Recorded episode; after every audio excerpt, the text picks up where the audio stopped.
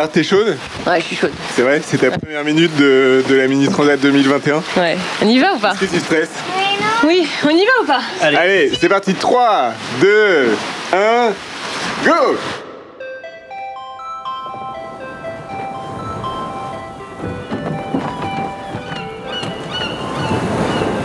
Moi c'est Julie. Moi, c'est Guino. Moi c'est Cléo. Moi, c'est Anne-Laure. Bienvenue dans l'aventure des Gaines. Vous connaissez Zai? Eh ben c'est un l'eau et il nous emmène sur son dos. Le journal de bord de la famille Gaine. Une voiture familiale et mondiale. Salut et bienvenue à bord de Zai Zai. Moi, c'est Anne-Laure et avec Guénolé, Julie et Cléo, nos deux filles, on part pour un temps indéterminé vivre sur un bateau, un catamaran en bois époxy qu'on a nommé Zai Zai. Alors c'est parti pour le premier épisode. Zai Zai Épisode 1, le grand saut.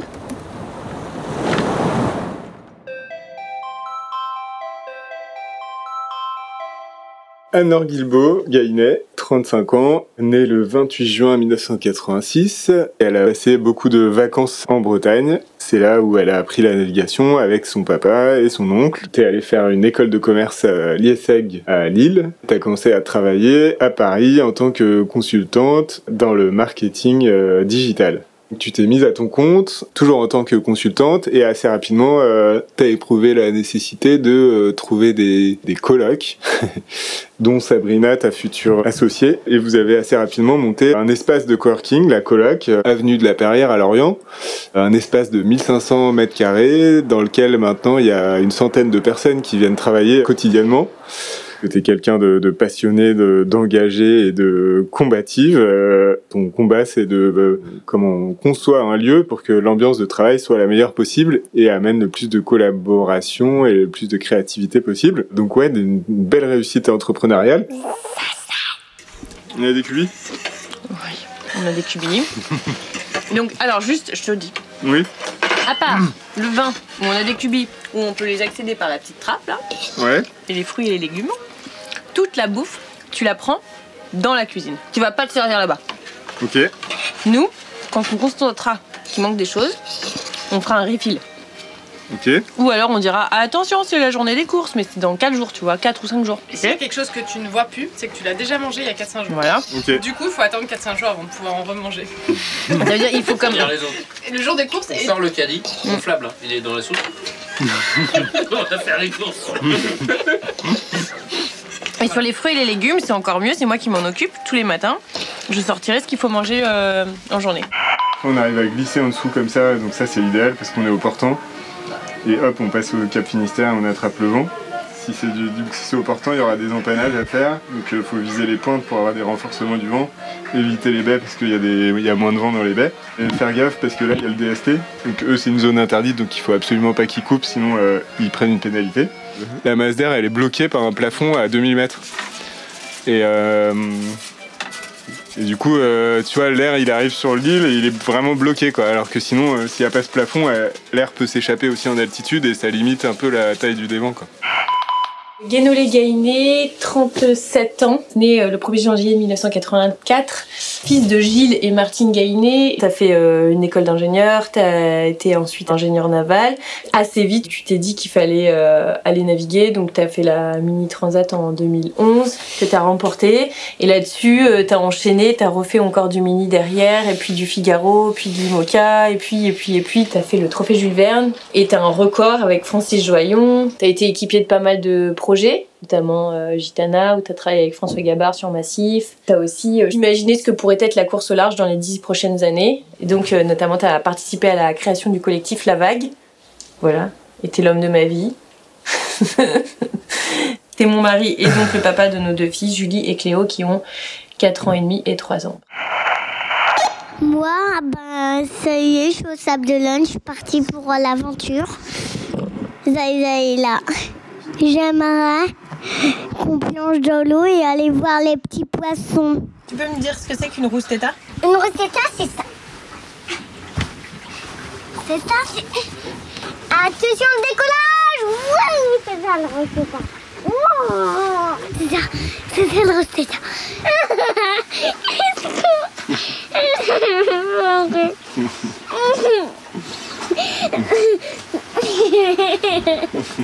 Non, non. C'est parti. Oh, c'est parti. on- Rentre bien la tête. Oui, c'est parti. on- D'accord. Rentre, rentre la tête, rentre la tête. tu vas te faire mal. Notre cascadeuse.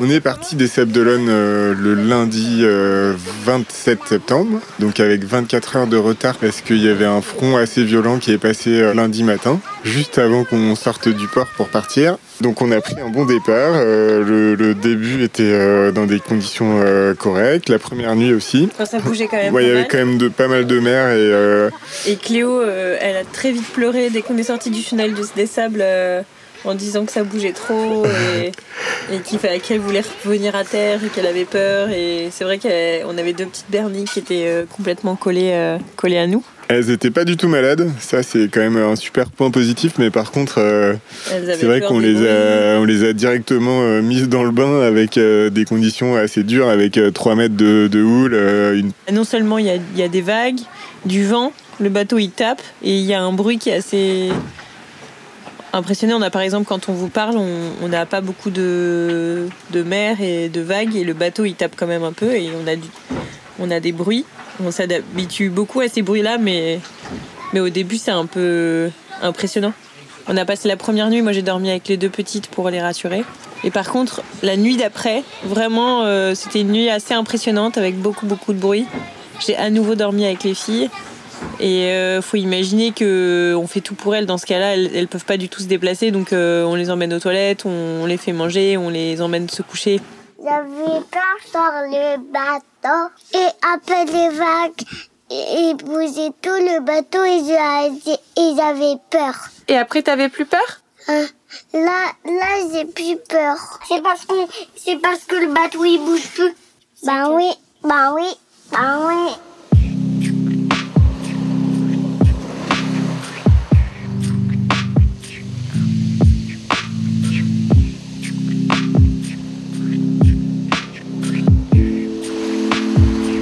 J'ai envie de faire des crêpes.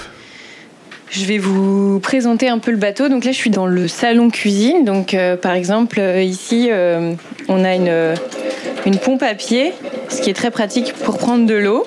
Donc, on entend bien le son de la pompe à pied. Ici, on a un frigo. Hop. Là, on est dans, la, dans le carré. C'est là où on s'assoit pour manger quand il fait frais dehors ou quand il fait trop chaud, justement. On se met à l'intérieur parfois. Là, je sors dans le cockpit. Là, je marche sur le pont. On entend un petit peu le clapot des vagues. Là, on est sur le trampoline. Je saute sur le trampoline. Hop. Voilà, je passe en dessous des ombrages et je reviens dans le cockpit. Là, on a le poste de bar. Tout est en arrêt puisque forcément on est au mouillage. Là, je descends dans la coque tribord. Et euh, il y a Juju qui est là et qui écoute sa boîte à histoire. Elle est un petit peu malade, Juju, parce qu'elle a attrapé froid. Là, on est dans notre chambre. Et au bout de notre chambre, on a une salle de bain avec des toilettes, une petite douche et un petit évier. Et de l'autre côté, à bâbord, on a plus ou moins la même chose. Une petite chambre, des toilettes fermées, une douche fermée aussi, et à nouveau une petite chambre. Très agréable.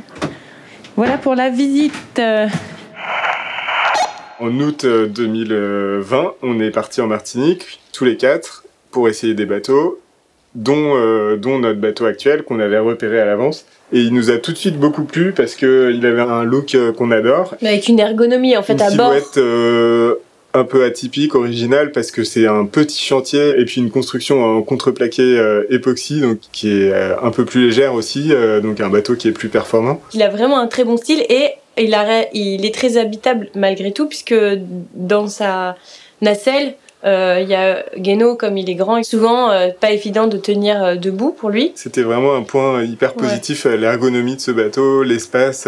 on s'y sent bien et pour partir plusieurs années voyager, ça, Ouais, ça ça nous paraissait vraiment indispensable. Et puis c'était aussi un bateau simple, en fait, dans les boots, enfin les écoutes de génois, enfin tout, tout est assez, j'avais presque envie de dire ludique. On avait pris une- le temps aux Antilles que Guéno soit avec les filles et que moi je puisse vraiment naviguer un peu euh, toute seule et faire des virements de bord, etc. pour voir si j'étais à l'aise. Et vraiment ça nous a marqué qu'il était euh, super marin. Donc voilà, c'était un bateau euh, simple dans sa construction, assez minimaliste euh, avec une grande habitabilité, euh, un chouette look. Et aussi, on, me disait que euh, contreplaqué époxy, c'est génial si c'est bien entretenu, puisque quand t'as une galère, tu c'est facile à réparer. Enfin, moi, j'avais très envie de, de préparer ce bateau euh, avant de partir. On pensait pas qu'il y en aurait autant, mais on Hmm. savait, en achetant, que euh, on s'engageait dans un gros chantier.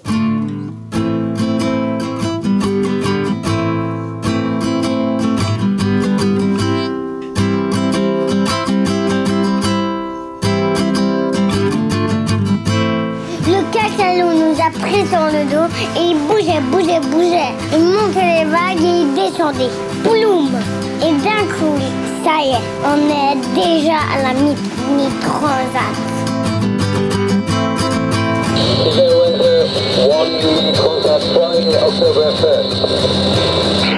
19h et 23h ici avec des vents c'est pour ça que je voulais avoir un peu plus d'informations. Ça veut dire quoi s'abriter si les ports et les bateaux vont dans les ports C'est quoi? C'est la course et l'arrêté C'est il se passe quoi en fait? Ah euh, ah euh Sans transition, bienvenue dans la Minute Zai Zai. Ce matin, après un grain bien coquin, on s'est sapé comme jamais et on a enfilé nos cirés. Et puis après, c'est parti mon kiki, on a pris le départ de la Mini. 3 mètres de houle au pré-kéké, on se fait un peu branler. On fait un peu moins les malins qu'en paddle, hein, bande de marins d'eau douce. Interruption. C'est- Pour la VHF, c'est important. Vas-y. Combien de vomitos sur toute la flotte? 5 15 ou 25 vomitos? Alors Bernard? Euh, euh, 15, euh, oh non, 25. je- Ok Bernard, merci. Allez, pour terminer cette petite minute de l'info, une petite chanson pour se mettre en jambes. On juste deux secondes. Si l'on ne voit pas pleurer les poissons qui sont en eau profonde, c'est que jamais quand ils sont polissons, leur maman ne les gronde. Notre rôle en tant que bateau accompagnateur de la Mini Transat, c'est euh, être les yeux et les oreilles du directeur de course, Denis Hugues, et Annabelle Moreau. En tant que coureur, euh, moi j'ai participé à la Mini Transat 2011 et à la Mini Transat 2013. C'est très important d'avoir des bateaux accompagnateurs qui suivent la flotte parce que en mini, la grande particularité, c'est qu'il n'y a pas de moyen de communication avec la Terre, à part une petite balise qui émet la position du bateau. Le lien est très important avec les bateaux accompagnateurs, ça permet d'assister les coureurs qui ont des avaries techniques. Et puis dès que le directeur de course se pose des questions sur le cap et la vitesse d'un bateau, par exemple, et ben il détourne un bateau accompagnateur qui va aller surveiller ce bateau, qui va essayer d'établir un contact, de voir euh, voir ce qui va pas. Il y a un aspect assez euh, psychologique euh, qui est de les encourager, de les aider à résoudre leurs problèmes. Évidemment, par contre, on n'intervient pas du tout sur l'aspect sportif, donc on, ne conseille pas sur la météo, on ne conseille pas sur le réglage des voiles, et, on n'est vraiment pas des, coachs, on est un peu les chiens de berger du troupeau. Dans le travail quotidien, il y a une vacation et pendant une heure, on va appeler euh, tous les bateaux euh, qui sont aux alentours. On va leur demander si tout va bien et on leur demande aussi leur position. Ça, ça permet d'avoir un contact quotidien et d'être sûr que toute la flotte est en bonne forme. Et très important aussi pour l'ambiance, donc Anne-Laure avait déjà suivi en 2010 une course de mini qui s'appelle Les Sables, les Açores, les Sables. Elle s'était lancée dans des minutes de l'info qui sont euh, un petit interlude, donc euh, juste avant la vacation euh, officielle du soir. On fait quelques blagues, on raconte quelques histoires et puis on peut chanter des chansons aussi, c'est sympa.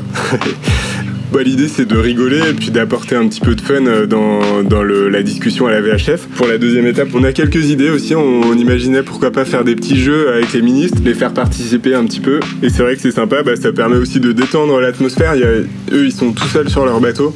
Et c'est vrai que quand on est seul, on, peut vite se tendre, se stresser pour, pour des choses qui sont pas finalement très très graves. Et euh, d'avoir une petite touche d'humour à la VHF, bah, c'est- sympa. Et puis ça permet de sortir un petit peu de ces petits soucis euh, de coureur. Puis en plus, on rigole bien à faire ça. Donc, euh, donc voilà, c'est la minute de l'info de Zai Zai.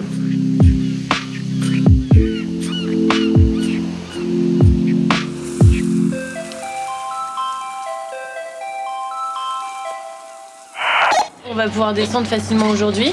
Ouais, ouais. En fait, une fois qu'on arrive euh, À Lisbonne à Lisbonne, on est sauvé en gros, non? Bah ouais.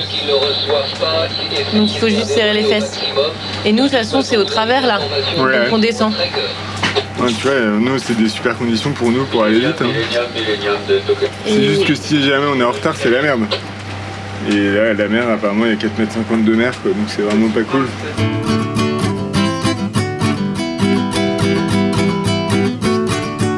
On a pris euh, la, tête des bateaux accompagnateurs et on a suivi la course. euh, on a fait une belle navigation le long du Portugal. euh, on surfait auprès à 12 nœuds, ça c'était sympa. Et ensuite on a passé le front au sud de Lisbonne, donc avec du vent autour de 30 nœuds et une mer pas très agréable. Denis, le directeur de course, nous a demandé euh, de ralentir parce qu'on était euh, un petit peu trop en avance par rapport au gros de la flotte. Donc on a passé pas mal de temps à attendre. Et c'est là que je me suis décidé à faire ma première session de wing euh, en plein milieu de l'Atlantique. Le premier jour, donc j'ai fait une, petite session le matin, mais il n'y avait pas assez de vent. Et puis l'après-midi, le vent est monté, donc c'était parfait. J'ai réussi à voler autour du bateau, à bien naviguer. Ça, c'est des sacrés souvenirs de naviguer en wing en pleine mer avec une grosse houle et puis au milieu de nulle part. C'est un peu comme un cosmonaute qui sort en sortie euh, extravéhiculaire. Tu, sais que s'il n'y a que ton véhicule qui peut te sauver, quoi. Session de wing euh, réussie pour euh. L'envie euh, est passée bien au-dessus du stress et euh, il avait une VHF au cas où euh, il se passe quelque chose. Il, il pour- il pourrait nous prévenir. D'ailleurs, c'est comme ça qu'il il nous a prévenu qu'il rentrait à, à bord du bateau. Moi, je suis allée faire une session de kite. En fait, j'avais très envie de faire ça parce que je trouvais ça rigolo de hum, tester quelque chose de nouveau et j'aurais pas dû y aller finalement. Je regrette pas d'y être allée, mais c'était vraiment euh, stressant d'aller naviguer euh, en plein milieu de l'Atlantique avec euh, cette houle et il n'y avait pas beaucoup de vent.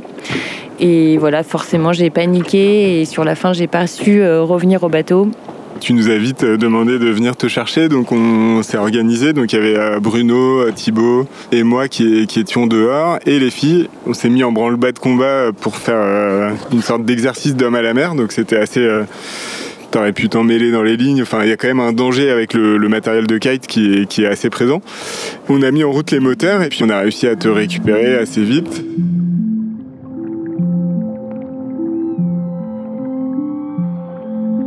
Puis on s'est baigné du coup les filles aussi, euh, tout le monde s'est baigné avec euh, toujours un peu la peur de se baigner en pleine mer parce qu'on voit pas le fond, on sait pas ce qu'il y a comme animal marin qui peut surgir euh, des profondeurs, des abysses.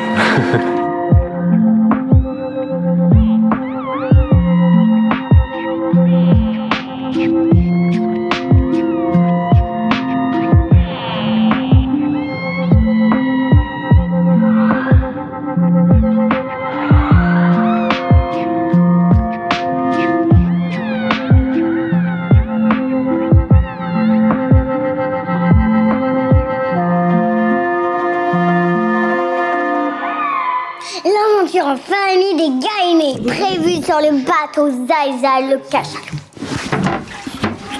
Tu viens, Théo On va regarder le film Les Aristochats. Tu vois, on va regarder Les Aristochats. Mais viens, là, t'as des joies. Je vais enlever mon pull parce que là, j'ai trop chaud. Tu peux m'enlever mon pull, maman Tu sais faire, là? Ah, mais s'il te plaît Ah moi j'ai trouvé que c'était un truc de fou cette première étape parce que c'est un mélange de plein de choses. euh, c'est un projet qu'on prépare depuis plusieurs années. euh, on est voilà, est parti en famille. On est on est avec deux petites filles de, de 4 ans et 2 ans et demi qui ont fait leur première euh, navigation de, de plus de 24 heures quoi en gros. Les 12 derniers mois, ils étaient, euh, ils étaient hyper intenses. On a vendu notre maison, on a retapé le bateau, on a retapé une autre maison, on a déménagé euh, deux fois, euh, trois fois, sans parler de nos boulots et qu'on a, a lâché en partie en tout cas.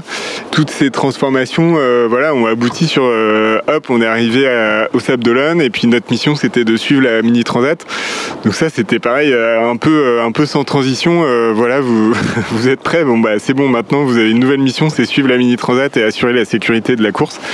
Ce projet, euh, c'est un enchaînement vraiment hyper intense de, différentes phases. Et cette première étape, donc, elle était riche en émotions avec euh, ce qui s'est passé aussi dans la course, euh, avec bah, la tempête au large de l'Espagne, les minis qui ont été obligés de s'arrêter, la satisfaction d'arriver au, aux Canaries, à La Palma. La plupart des choses ont bien fonctionné, il n'y a pas de dégâts majeurs sur le bateau. Ça, c'est déjà une super réussite parce que euh, après un an de chantier comme ça, euh, et puis après tout ce qu'on a fait, euh, on a quelques points à traiter, on a quelques pièces qui, vont arriver pour, pour remplacer des éléments sur le bateau, mais ça reste très raisonnable. Et puis on, va, on va évidemment être prêt à repartir pour la deuxième étape, donc ça c'est génial. Et là, ça y est, on profite, on se baigne, on va pêcher, on, on commence à prendre un rythme un peu plus, euh, un peu plus euh, libre et un peu plus cool. Le temps se rallonge un peu. qu'on Ouais, un- on rêve de rallonger le temps, on rêve de multiplier par 3 le temps pour vraiment ralentir là.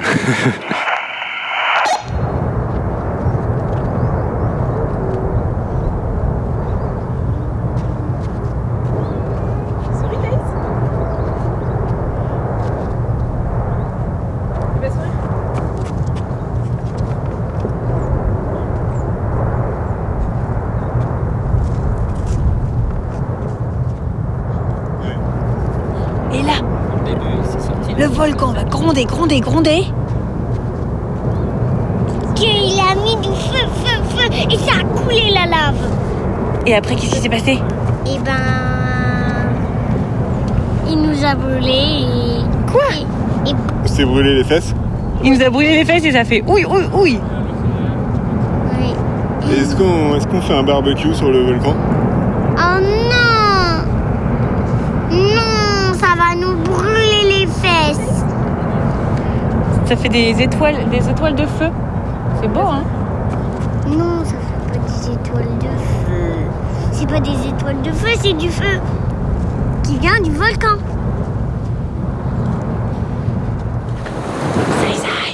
Pourquoi on est parti de, de La Palma Parce qu'il y avait beaucoup de cendres qui tombaient sur le bateau.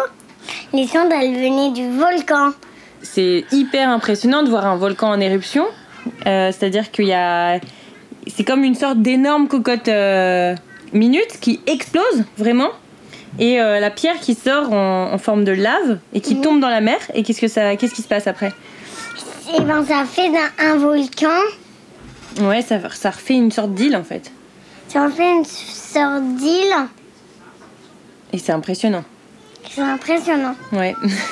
Et alors après, du coup, en fait, euh, bah, la nature nous a bien rendu euh, euh, ça. On était très contents de voir le volcan, mais du coup, on est parti au nord de l'île pour aller se balader. Et, et puis, deux heures après être parti du port, la cendre est tombée parce qu'il y avait plus du tout de vent. Et du coup, d'habitude, les vents sont dans le bon sens. La, cendre du volcan, elle, part direct au sud, donc euh, on n'était pas concernés. Et là, tout d'un coup, il y avait plus de vent et donc euh, bah, la cendre est venue. C'est un peu comme une sorte de thermique qui s'est mis euh, en place euh, et les cendres sont venues au port. Et, et, euh, toute une nuit, euh, ça a cendré et on avait quasiment 2 cm de cendre partout sur le bateau. Et donc, euh, du coup, le- on est parti assez vite le lendemain. On a pris le bateau et on est parti à. On est où La là Gomera. on est parti à la Gomera, donc c'est une île euh, en fait euh, à l'est de, de la Palma. On est dans un petit mouillage tranquille. Qu'est-ce qu'on a fait depuis trois jours là? Et ben, moi, je sais nager sans les brassards.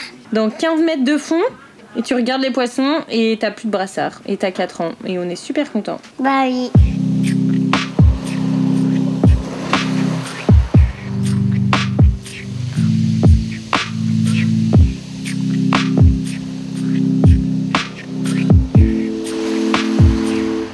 Avec Guéno, on se dit il faut que la vie soit marrante, il faut qu'on rigole.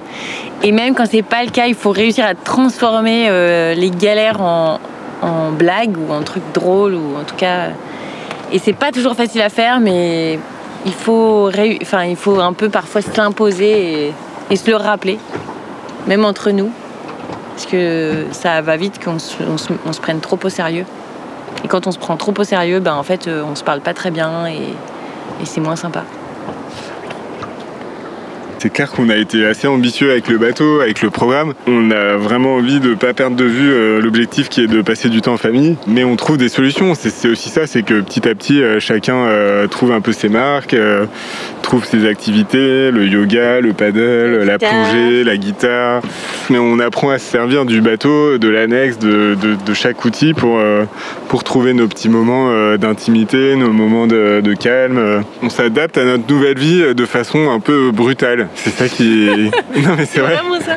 Ouais, un peu Donc c'est voilà, c'est un peu déstabilisant, mais voilà, ça, ça se passe plutôt bien. Là, le soleil est vraiment tombé par-dessus la montagne. On le voit plus. La nuit va tomber assez vite et il va être l'heure euh, de prendre l'apéro. La la la la, la la la la, la la la la la la la. À toi. Pas à toi. La la la la, la la la la, la la la la la la la. La la la la. La la la la la la la la la la la la. La la la la la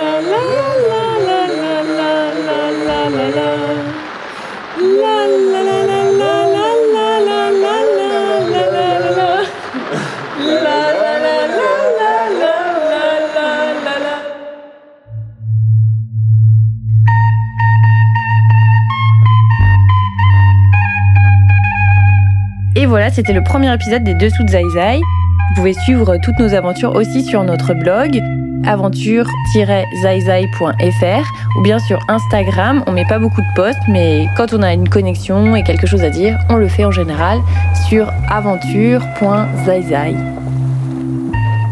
Les Dessous de Zai Zai est un podcast produit par Aventure Zai Zai. Merci à Thibaut Alagné pour les morceaux de guitare, à la famille Gainet pour les prises de son, à Pascal Norguet pour la composition des musiques de l'habillage et à Michel Lecor pour son morceau de flûte. La réalisation, le mixage et l'habillage sonore ont été réalisés par Julien Badoil pour Studio Juno. Vous pouvez dès à présent vous abonner au podcast sur Apple Podcast, Acast et Spotify. Si vous avez apprécié cet épisode, faites-le nous savoir en le partageant, puis en nous laissant une note maximum et un commentaire sur Apple Podcast. Eh bien, on vous dit à dans un mois pour le prochain épisode. À bientôt. J'ai une boss C'est fini.